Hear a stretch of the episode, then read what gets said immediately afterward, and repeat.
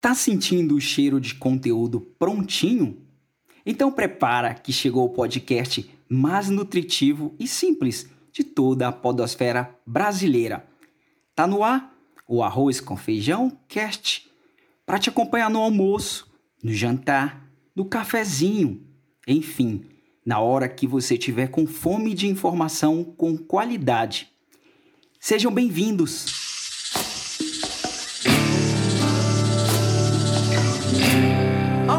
Feijão Cast. Neste terceiro episódio, nós vamos falar sobre um assunto muito importante: procedimentos comerciais. Você conhece o playbook? Então, antes de nós conceitualizarmos e contarmos uma história muito importante para que você entenda melhor sobre este tema, eu quero só que os nossos especialistas na cozinha dê o seu alô. Eric Costa é com você, garoto. Fala, Gil, meu parceiro. E aí, tudo tranquilo? Tudo tranquilo, calmo e sereno. Cadê a Gisele Paula? Fala, pessoal. Tô por aqui na área também, Gisele Paula. Fala, pessoal que tá nos ouvindo. Um prazer estar aqui novamente. Muito bem, e agora isto posto, nós vamos agora para pauta. Com vocês, Gisele Paula.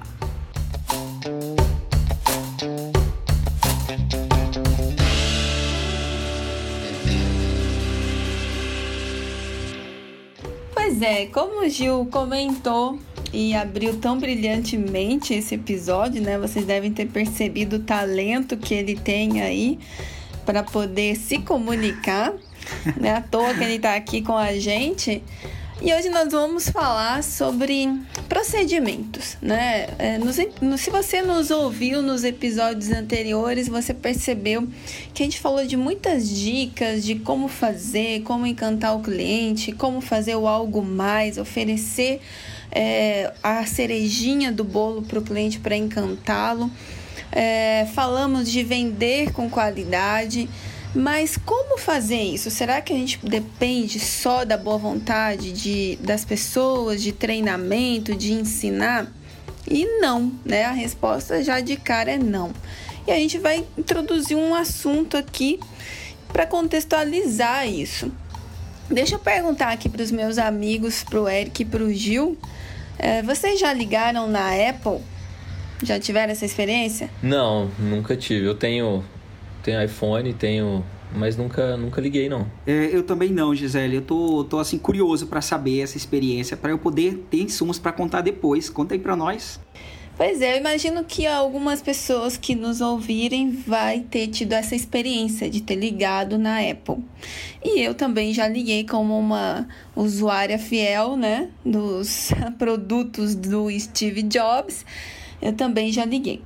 É, e qualquer ligação que você fizer para a Apple, quantas vezes você fizer, sempre que você ligar e relatar o seu problema para o atendente, ele sempre vai se posicionar para você com empatia. Por quê?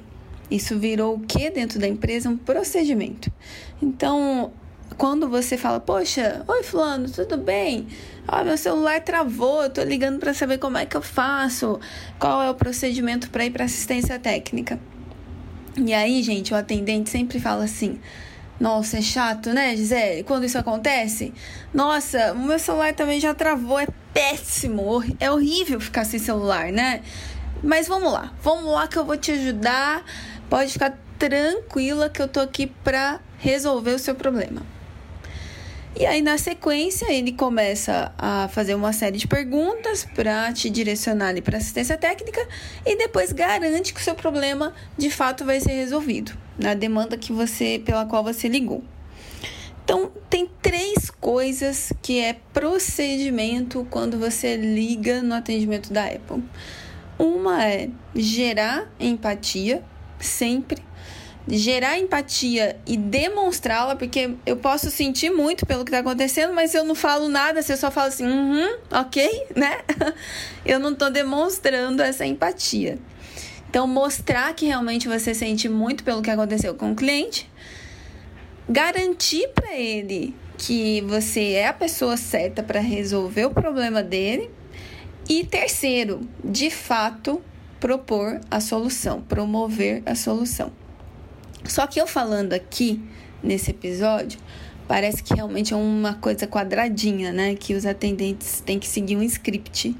Mas quando você liga, é uma coisa tão natural que você fala assim: nossa, não é possível que essa pessoa é tão simpática, que ela entendeu tão bem o meu problema. Nossa, encontrei a pessoa que eu precisava para resolver o meu problema.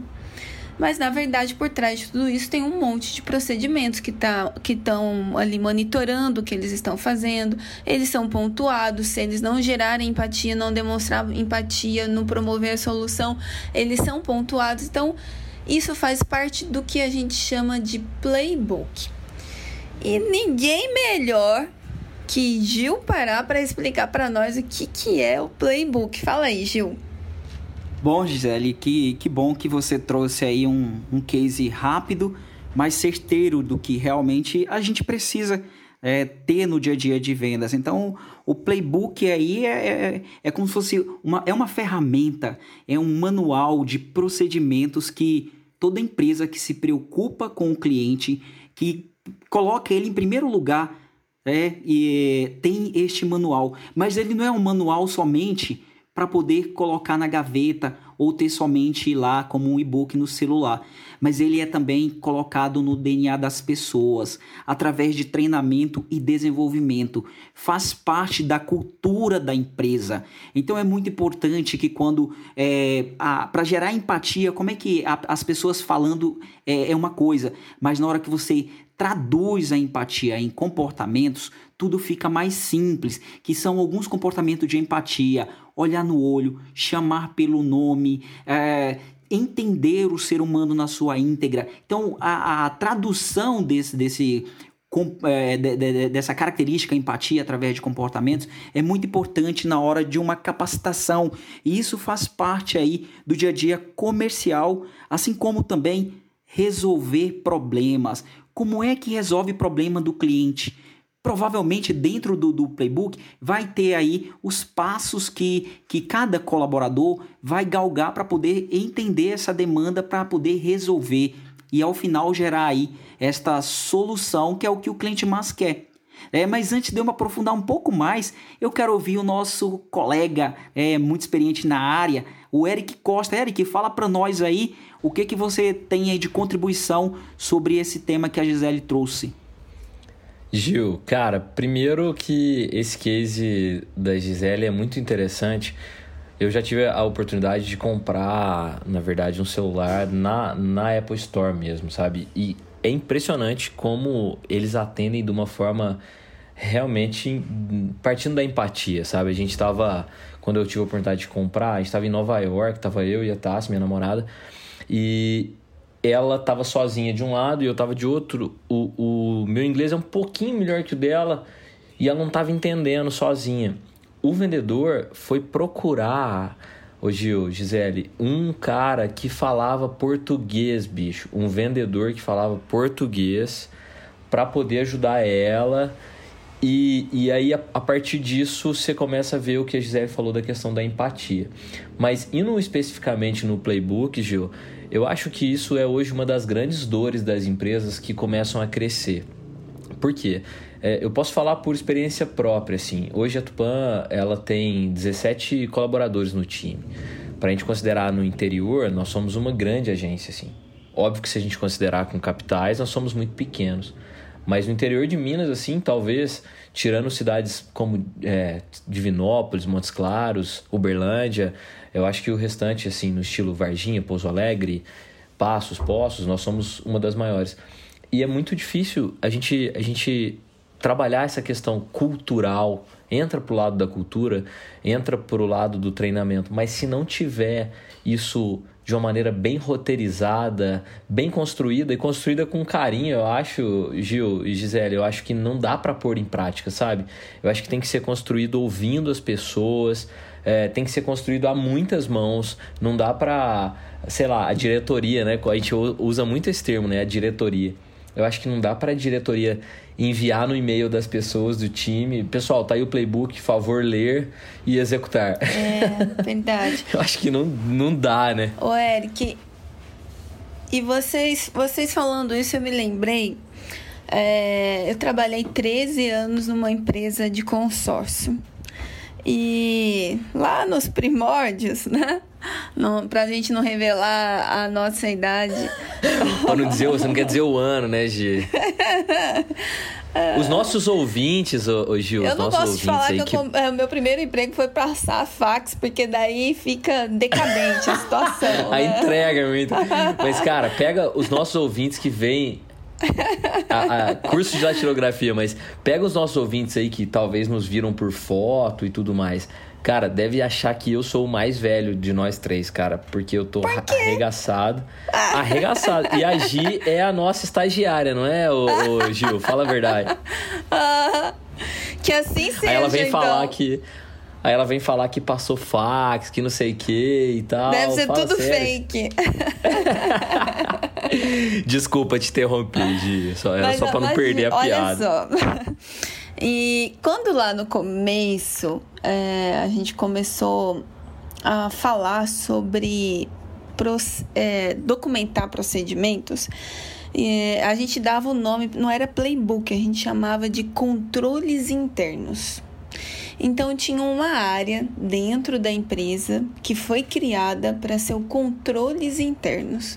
O que, que o controles internos tinha como responsabilidade? Escrever todos os procedimentos da empresa. Uma empresa muito grande, faturava muito. Só de vendedores tinham 2 mil vendedores, né? Então, para você procedi- procedimentar tudo, tinha que ter gente focada fazendo isso e atualizando manuais, né? Porque empresas financeiras, elas têm normativas que são atualizadas pelo Banco Central frequentemente, você tem que descer tudo isso nos seus procedimentos. Então foi criado um departamento que chamava procedimentos internos.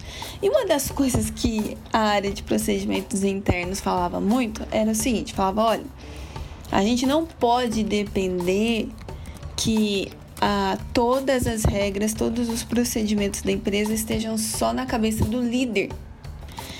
Não pode ser ele a única pessoa que diga o que tem que fazer, o que não tem que fazer. Quando alguém tem dúvida, tem que recorrer ao líder. E isso ficou na minha cabeça. Tinha inclusive uma pessoa lá que conhecia tudo sobre a empresa. E depois, quando é, registrou tudo, né, documentalizou tudo, ela falou: Bom, perdi um pouco da importância que as pessoas perguntaram menos, come- começaram a perguntar menos para mim. Mas isso passou. E aí depois, quando eu fui empreender no Reclame Aqui, é, empresa pequena, quem é que lembra de ter controles internos? Quem é que lembra de documentar, de ter um playbook? Empresa pequena, né, que precisando pagar as contas, o que ela precisa é pagar as contas, é vender para ganhar, né, o, o ganha, vende o almoço para pagar o jantar, não é isso? E e aí a gente focado muito em gerar um modelo de negócio e gerar é, fontes de receita e a gente foi deixando isso de lado, né? Cometemos essa, esse grande erro. E depois de algum tempo que a empresa já estava um pouco maior, que eu comecei a perceber? Que eu não podia passar no corredor. Era eu passar no corredor, as pessoas iam, Gisele, não sei o que. Gisele, tira uma dúvida. Ah, a Gisele sabe isso daqui, ó. Vamos perguntar pra ela. Ah, só a Gisele que deve saber responder isso aqui. Gi, então eu comecei a perceber o quê? Eu tava sobrecarregada das informações que só eu tinha. E aí foi quando eu falei assim, gente, não dá. Vamos parar e a gente precisa montar os procedimentos. Né? Até então a gente tinha procedimentos que a gente mandava por e-mail, aí a pessoa não lia, né? Porque tem isso no começo, a pessoa não lê ou lê depois esquece, cadê o e-mail? Não acha mais o e-mail para ler qual era a regra. Aí entre procurar o e-mail com a regra e perguntar para você no corredor, ela pergunta para você. E aí a gente vai ficando mais velha, a gente também não começa a lembrar tudo que a gente criou de regras. Então vocês imaginam a confusão que começou a ficar. E aí nós paramos para a gente começar a escrever os procedimentos, né? E eu tô contando essa história toda para mostrar como é importante a gente ter isso documentado, não só é, para garantir que lá na, na, na ponta né, o cliente tenha um, um serviço de qualidade, que você garanta que o cliente vai ser bem atendido, que como o caso da Apple, que vai ter empatia com todo mundo mas também dentro da empresa, os fluxos internos, as regras, quanto tempo que o financeiro leva para responder um chamado, em quanto tempo é feita uma entrega, o suporte responde em quantos dias. E quando você documenta tudo, treina as pessoas, fica tudo muito mais simples de gerir. Né? Não sei se vocês concordam comigo. Sim, Gisele, muito, muito boa a tua colocação. Eu até, inclusive, eu tenho um, um outro exemplo aqui, e só para quem está nos ouvindo, reforçar a importância desse playbook no gerenciamento das informações, na estruturação da venda, no treinamento e desenvolvimento de pessoas que estão entrando na equipe e também para revisitar é, o, o a, a, cultura de venda e a cultura comercial, de vez em quando, isso é muito importante, é uma ferramenta poderosa para os recursos humanos, para a gerência comercial e para a cultura da empresa. É, e isso aí se traduz é, quando começa a se transferir através de treinamentos e capacitações, é, torna-se um ritual da cultura. Né? Existem auditorias interna e externa, porque algumas empresas elas recebem certificação de qualidade por ter isso aí tudo, tudo escrito, é, uhum, é, tudo muito uhum. é, procedimentado. Uhum. É, a, eu trabalhei numa empresa que tinha rodas de conversa, café com prosa. Foi uh, na concessionária da Toyota. Então lá o nosso playbook chamava-se TSW, que é o de vendas, que chama-se Toyota Sales Way. E para a experiência de retorno, que é a de pós-venda, é o TS, TSM, que é Toyota Service Management. Então, uhum. dentro de cada um desses playbooks, tinham diversos procedimentos que todos nós é, éramos treinados, né? Então, isso é, é de extrema importância para poder transferir aí o, o conhecimento e o dia a dia de vendas e comercial. Não é isso, Eric? Cara, é totalmente isso e a prática, como todo mundo sabe, leva à perfeição. A Toyota é um grande exemplo de, de perfeição de processos, né? Na, muita gente até. Muita gente não, é uma teoria da administração, né? Toyotismo. E o aspecto da linha de produção, cara, se você vai na concessionária, eles são muito fiéis ao tempo. Eles são muito fiéis muito. aos processos mínimos, assim, cara, de a limpeza que é a concessionária, o cuidado que é com tudo. A Toyota é um grande exemplo, né, gente? Cara, é sensacional, assim. Eu não sabia que você tinha trabalhado lá, Gil, na verdade.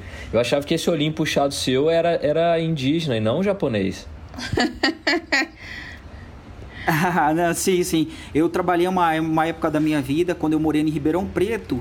Eu fui fazer pós-graduação na USP e, é claro, como bom ralador é, brasileiro, eu tive que trabalhar para poder pagar né, o MBA na, em marketing. Então eu entrei, tive o privilégio de entrar na concessionária do grupo Santa Emília Toyota de Ribeirão Preto. Então eu, eu era o Mr. TSM e o Mr. TSW, eu que quem treinava a equipe, porque os manuais eles chegavam para mim e eu traduzia esses manuais de forma onde é, eu conseguia transferir no ritual que era através de rodas de prosa, café com, com conhecimento, onde as pessoas elas vivenciavam é, na entrelinha como que é, é atender uhum. um cliente nervoso, como que é fazer um agendamento, na hora que o cliente chega na recepção, como é que, que se recepciona, como que abre uma ordem de serviço, como que faz um controle de qualidade quando o carro sai da oficina. Então, tudo isso daí está aqui no meu acervo, aqui no, no meu cabedal de conhecimento.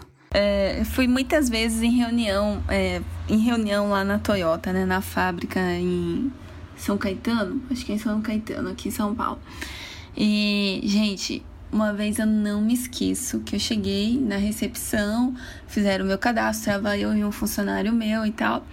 Aí eles falam assim, ó, vá, segue a pé, atravessa pela faixa, vai até o lugar tal, na placa tal você vira à direita, no pavilhão à, é à sua frente.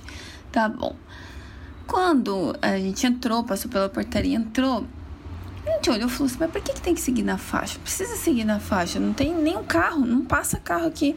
Aí disse, não que a gente quis desobedecer, mas o caminho mais curto era outro, a gente não passou na faixa. E a gente foi atravessando fora da faixa. E aí, de repente, a gente escuta o cara da portaria gritando a gente, falando assim: opa, volta aqui, vocês têm que passar pela faixa. A regra aqui é essa. Então, para vocês verem, né, como até Exatamente, né? O porteiro, ele saiu da cabine dele para dizer isso. Exatamente, Gisele. Eu era o Mr. TSDM, que era da experiência de retorno do, de pós-venda, e foi o, de, o W também, que era responsável por venda. Então eu alimentava o quadro de desempenho diário de prospect, então todo mundo tinha seus números logo que chegavam à empresa, todos os vendedores, assim como o, o pessoal, os consultores de serviço que recebiam o teu carro ah, no retorno com problema na oficina. Então eu conseguia estar nos dois ambientes, eu fui contratado para ser um analista de vendas então, é, quando eu capacitava o porteiro, a, a, a copeira, era, ele, todos eles tinham de estar no, nas minhas capacitações. Não podia faltar ninguém, todo mundo tinha que falar a mesma língua, todo mundo tinha que resolver problema problemas Olha, e, e, entender isso. o procedimento. Então foi assim, e até hoje eu tenho muito no meu cerne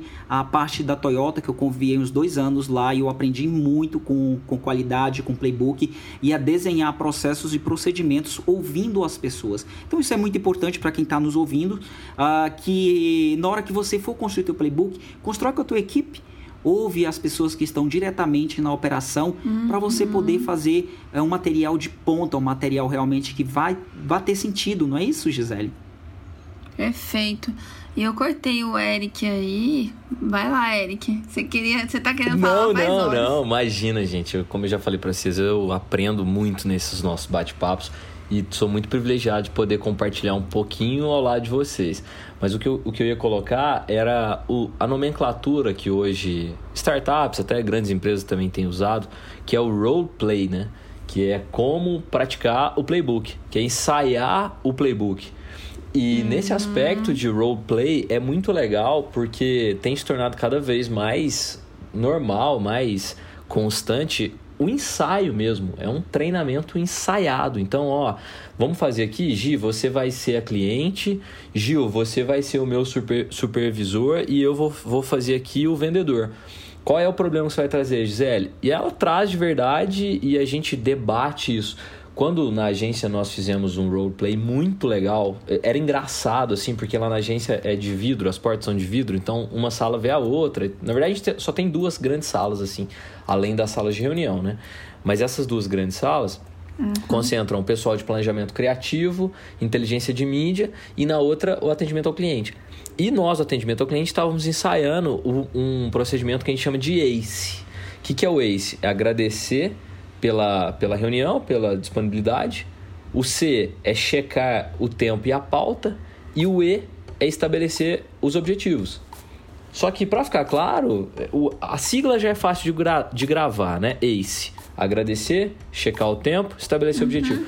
Mas a gente fez real de levantar da mesa, sentar, pegar na mão. E aí, tudo bem? Seja bem-vindo. Ó, primeiro quero te agradecer, quero checar o tempo, sabe? E aí a galera da, do planejamento criativo, inteligência de mídia, começou a olhar para nós assim como se fosse um troço que a gente tava gravando. Aquela galera assim olhando no vidro e a gente ali ensaiando. Na época, eu, Fernando, Maria, Roberto e Thaís. Éramos o time. Acho que a Giancarla tava com a gente também. E eu não sei se a Dai também tava nesse momento. E aí foi muito interessante porque eu, eu sempre. Aí eu comecei a cobrar eles. E aí, galera, fez o Ace? Rolou o Ace? Deu certo o Ace? Eu, e aí isso foi virando rotina. Mas uhum. aí vem o grande, o grande, a grande questão, Gil e Gisele. Tem que haver um treinamento frequente. O treinamento não pode ser feito uma só vez, só duas, só três. Eu acredito muito que se fosse possível da gente desenhar, era como se fosse assim: você imagina um gráfico com duas, uma reta para cima que é o nível de excelência e uma reta na horizontal que é o tempo. A primeira vez que você treina, você vai bater lá bem alto, perto do nível de excelência no topo. Passados um ou dois meses, você volta a baixar e o tempo vai passando.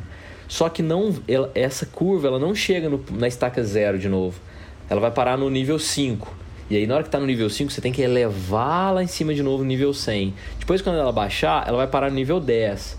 Aí você leva de novo no nível 100. Quando ela baixar, ela vai parar no nível 20. Depois no 30 e assim sucessivamente. Eu acredito muito que esse roleplay, né? Não adianta você estar tá com o playbook bem feito, mas treinar, ensaiar, ensaiar quais são as possíveis dores que você vai enfrentar, ensaiar. Eu acho que, que no treinamento haver este ensaio é muito, é muito interessante. Você me lembrou de uma coisa é, nas consultorias que nós fazíamos para as empresas de atendimento. Uma das partes do treinamento que eu dava era botar duas cadeiras na frente. Né? A gente não, chama, não dava esse nome bonito, mas a gente falava assim: agora nós vamos simular simular atendimento. Então botava duas. É, o, no, o nome, na verdade, Gi, eu acho que o nome ele, ele sofre uma inflação ao longo do tempo, sabe? E aí as pessoas ficam muito com muita vontade de é. mudar o nome. Mas o processo tem certeza que é, é o né? mesmo. Mesma, mesma coisa. Pois é. E, e aí a gente fazia, né, simulado e fazia todas as possibilidades de atendimento, se o cliente ficar nervoso, como é que você reage, qual que é a sua voz, se você respira, se não respira, como você desliga, né? É, e você falando também, eu fiquei refletindo como você colocar isso na prática, né, dentro da empresa. E depende de novo, né? E a gente vem martelando nisso aqui nos outros episódios também, da importância da liderança. O Gil falou bastante disso no episódio passado. Porque se a liderança não pegar isso, né? Não tomar as rédeas disso e mostrar a importância nada é feito. Né? Tem, eu vejo muitos líderes de vendas, principalmente, que eles são ótimos vendedores, mas para procedimentos eles são péssimos, eles não seguem as regras da, da própria empresa. Eu posso falar com propriedade, porque eu e meus dois sócios somos muito ruins em seguir regras, mesmo quando a gente cria as regras. E por quê? Porque a gente que criou, a gente que fundou isso aqui tudo, então foda-se, a gente faz o nosso. Não é assim, cara. Não é. Deu, de, lidere pelo exemplo, lidere pela, pela execução, lidere pela coerência, né? Fazer aquilo que Exato. você está pedindo que os outros façam. E, sim, com certeza isso é muito importante. E concordo plenamente com a colocação da Gi também, quando ela traz essa questão da liderança, a gente está sempre falando, falamos dos, dos outros dois episódios também. E se não tiver esse engajamento, esse o entendimento de que realmente quem está à frente precisa vestir a camisa é, para, para poder ser o exemplo, é, ser a luz aí para sua equipe comercial. E dentro dessa, dessa dinâmica, é, definitivamente a gente já está partindo para o nosso uh, por finais. Eu queria ouvir o, os meus dois aqui especialistas. Vocês têm mais alguma consideração a fazer? Gisele, Eric, Eric, Gisele? Eu tenho, mas não é do, não é mais do roleplay nem do playbook. Eu quero falar sobre a concha mas eu acho que a Concha, que é a nossa parceira de áudio, mas antes acho que, que a Gi pode ter alguma consideração é final. Bem lembrado, a gente quase, a gente quase esqueceu de falar disso. Justamente. Mas Gi, você quer, você quer colocar alguma coisa de encerramento do, do tema? Porque eu vou, eu vou. Na hora que eu for citar, eu tenho dois casos rápidos para contar até porque para o nosso episódio não ficar muito longo. Você quer fazer um, o fechamento do, do tema do, do playbook? Não, eu acho que já falei demais por hoje. Vai lá. Ó, então, então ótimo. Acho que o resumo do play, o resumo do playbook é faça um procedimento a várias mãos na sua empresa e comece a usar e a treinar. Esse é o resumo de tudo que a gente disse. Mas o que eu queria dizer são duas coisas, Gi e Gil. É, essa nossa vinheta que, que rola, né? A nossa marca, a nossa identidade sonora, ela foi carinhosamente feita pela Concha Sons, né? Do nosso amigo João Gabriel. E teve um, um fato muito interessante que é essa locução da, da que fala arroz com feijão, cast. É, o João não me mandou o nome dela, mas é, é, porque ela é mãe do locutor, na verdade, que é o Marcelo. Mas no próximo episódio eu quero destacar ela é realmente uma, uma pessoa que trabalhou já com, com cozinha, trabalhou com limpeza, ela conhece de casa, é dona de casa, conhece da casa. E acho que foi uma voz que ela não é locutora e a voz dela se encaixou perfeitamente no nosso projeto. Então, desde o início, assim, o carinho que a gente está tendo com o projeto, ele está ecoando em outros lugares. Porque a mãe do Marcelo, é tão chato referir as pessoas sem saber o nome delas, né? Mas Dona Mãe do Marcelo, no próximo episódio prometo citar seu nome. Obrigado por dedicar a sua voz e seu tempo no nosso projeto. É, a senhora tem um valor muito grande agora com a gente aqui. A senhora é responsável por inaugurar todas as nossas ideias. Então, obrigado por isso. E o segundo é que a Concha, ela, ela tem uma fala muito interessante assim, o João sempre repete isso Ele fala, cara, é, sempre que a gente pensa num negócio, né, a gente pensa no, na marca como visual só. Mas a gente esquece muito que nós somos seres auditivos, né? Nós somos muito guiados pelo som. A criança mesmo, antes de entender a linguagem em si, ela já começa é, a entender a mensagem da, da mãe, do pai, pela entonação, né? Uhum. O não, o sim, uhum. é, é uma entonação, né? Então, se o som ele é parte da nossa relação ao longo da história, como é que o som não vai ser parte de uma marca? Então, Concha Sons, João, obrigado pela, pelo carinho, pela dedicação na, na, nosso, nosso Sonic logo aí, na nossa marca, nossa vinheta, nossa edição, tudo que você cuida pra gente aí de maneira tão especial. Em nome do Arroz com Feijão Cast, eu queria fazer essa, esse agradecimento.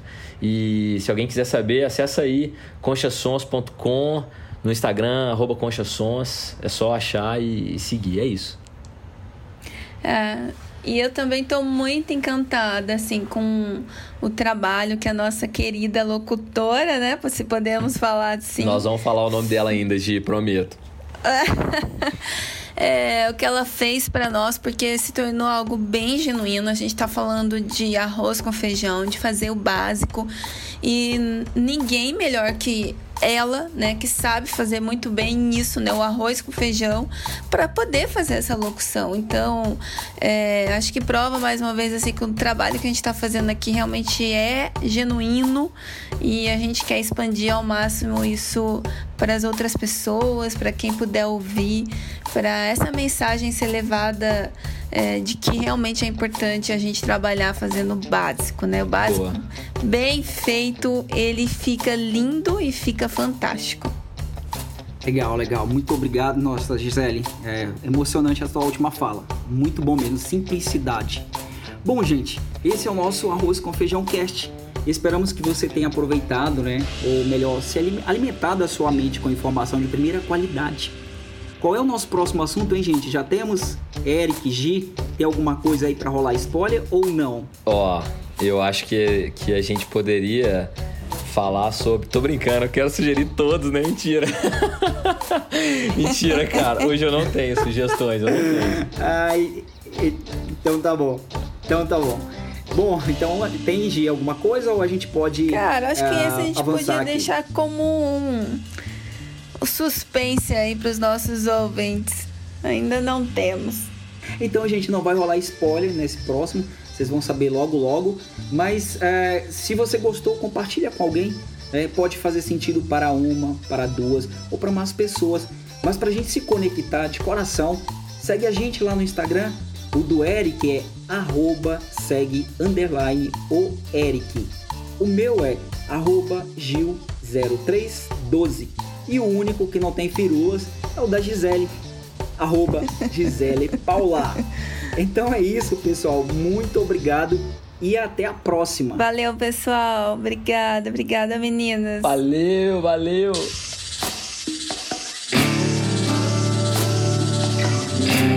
Olha o arroz com feijão, cast.